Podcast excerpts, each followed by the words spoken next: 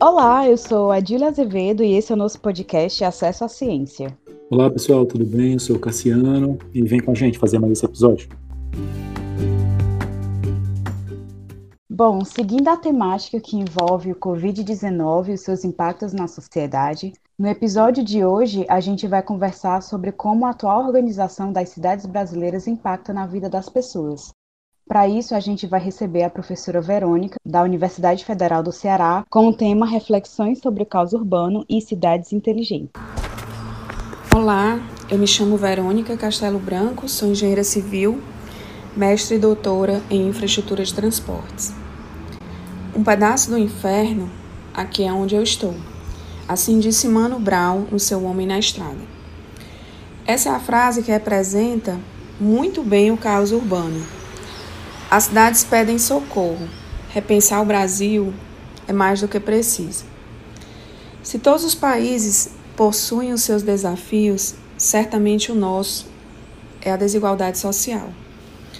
Com cerca de 207 milhões de habitantes, onde mais de 84% deles vivem nas cidades, sendo destes um terço nas metrópoles, todas essas questões são agravadas: desemprego, aumento da taxa de homicídios, redução da expectativa de vida e um verdadeiro exílio da parcela menos abonada da nossa sociedade para a periferia.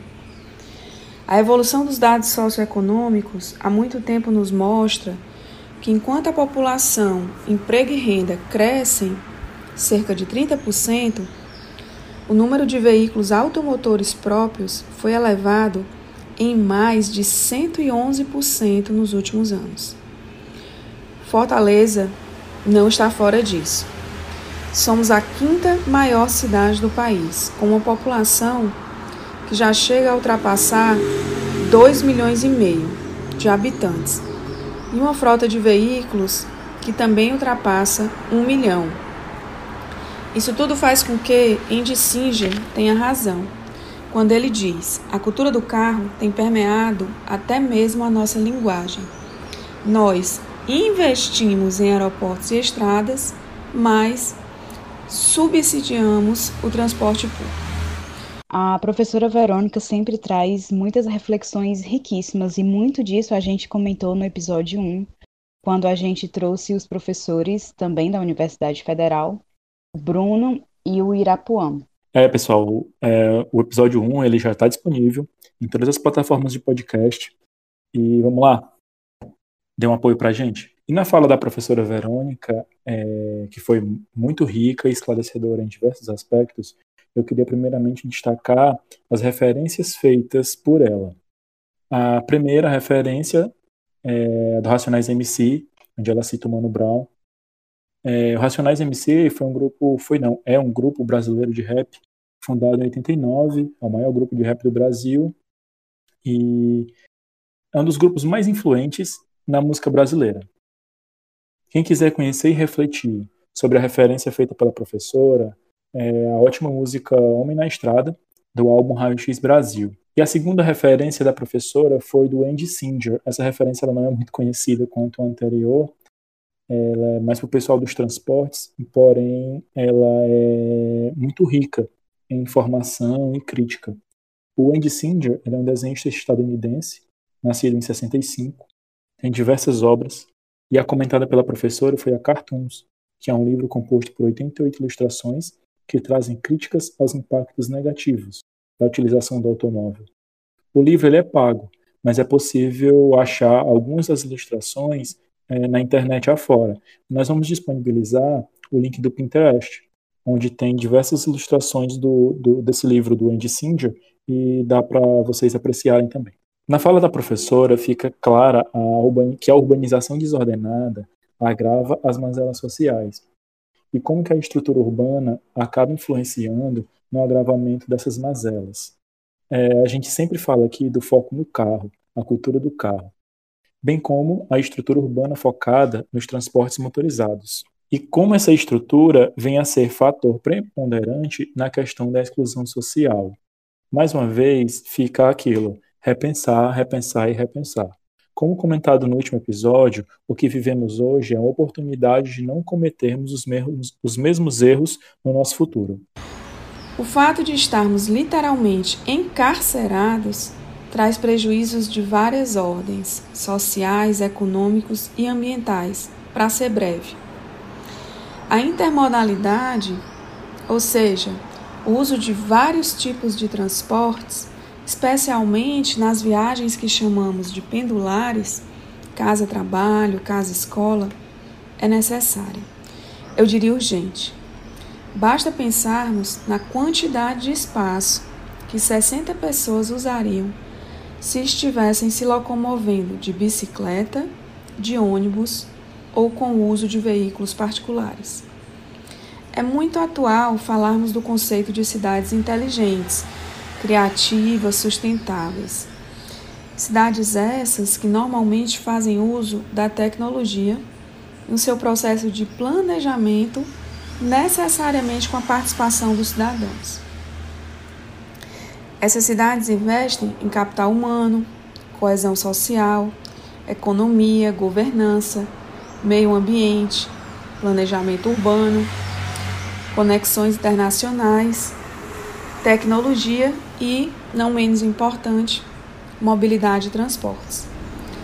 Porém, abre aspas, ao invés de definir que cidades devem ou não ser consideradas inteligentes, é construtivo pensarmos nas atividades e fatores que podem tornar uma cidade mais inteligente. É a verdadeira evolução ao invés da revolução.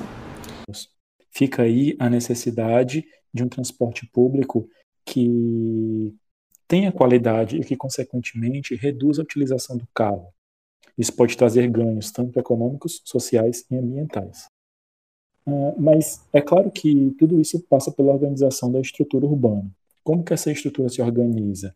Como que essa estrutura permite que as pessoas vivam a cidade e todas as suas oportunidades? Talvez isso seja o cerne da cidade mais inteligente e evoluída que a professora comentou. E seja essa a resposta para o papel do planejamento urbano como ferramenta de inclusão social.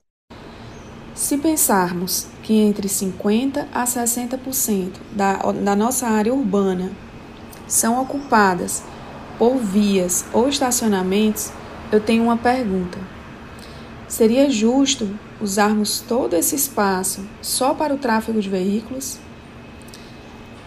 Sabendo que a resposta é não, quais seriam as nossas opções em termos de infraestrutura de transportes? Várias reciclar os próprios pavimentos deteriorados, gerar energia a partir do uso da estrutura, oferecer melhores condições de drenagem e redução da, polui da poluição sonora a partir do uso de materiais projetados com esse fim, aumentar a aderência pneu-pavimento, contribuindo para a redução da maior causa de morte no mundo, ou seja, os acidentes viários contribui para mitigar a poluição atmosférica através do uso de materiais fotocatalíticos na superfície dos pavimentos. Essa é uma questão também urgente. A Organização Mundial de Saúde já atesta que mais de 90% da população vive com nível de qualidade do ar inferior ao permitido. É, não podemos mudar o vento, mas ajustar as velas sim. De toda forma, Nenhum investimento que possamos fazer em transporte de massa pode se igualar ao efeito que teremos se diminuirmos a necessidade das pessoas se locomoverem. Certamente, o vazio urbano não é melhor do que o trânsito excessivo. Cidades inteligentes trocariam suas rodovias por parques. Afinal, se você planeja a cidade para carros e tráfego, você terá carros e tráfego mas se planeja para pessoas e lugares, terá pessoas e lugares. Antes das cidades, inteligentes devem ser os seus cidadãos. No início do programa, é, eu comentei sobre planejamento urbano e a questão da inclusão social.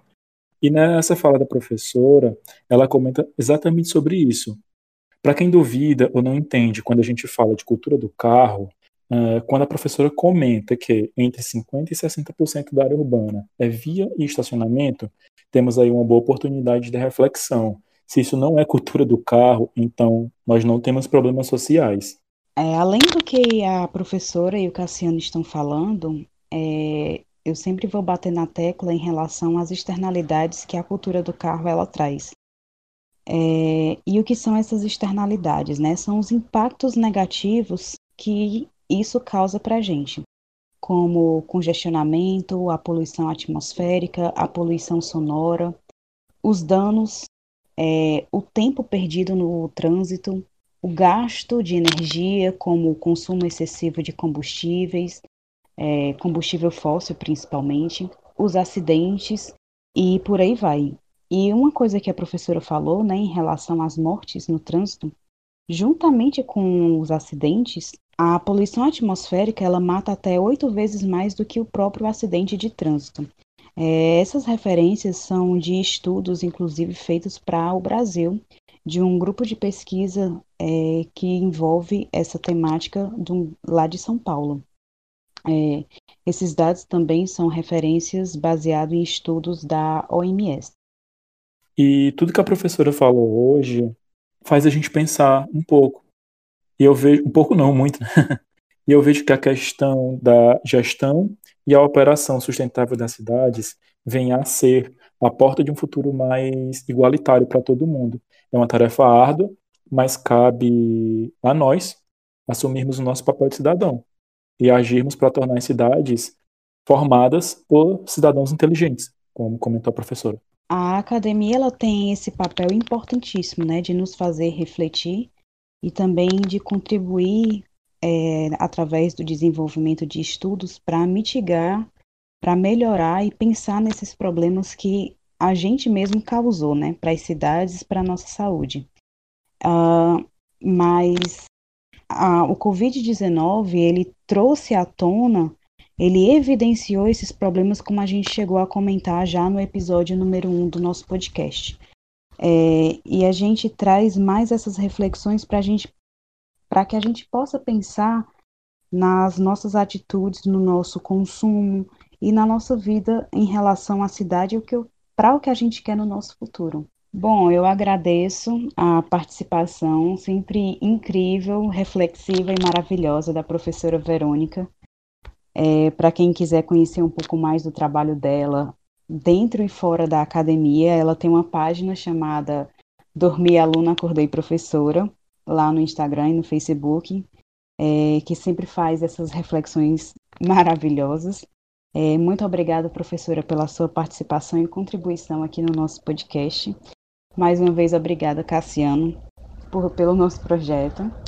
E sobre os avisos, né? sempre que a gente fizer os nossos. A gente está nas redes sociais, como a gente prometeu no nosso episódio número 1. E sempre que a gente fizer o nosso podcast, a gente tem as referências é, e a gente vai deixar lá nos nossos posts. Tudo que vocês precisarem.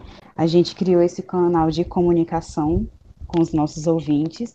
E tanto no Instagram, quanto no Facebook, quanto por e-mail, é, para quem quiser dar sugestões, comunicação, contato, críticas, é, a gente tem o nosso arroba acesso à ciência.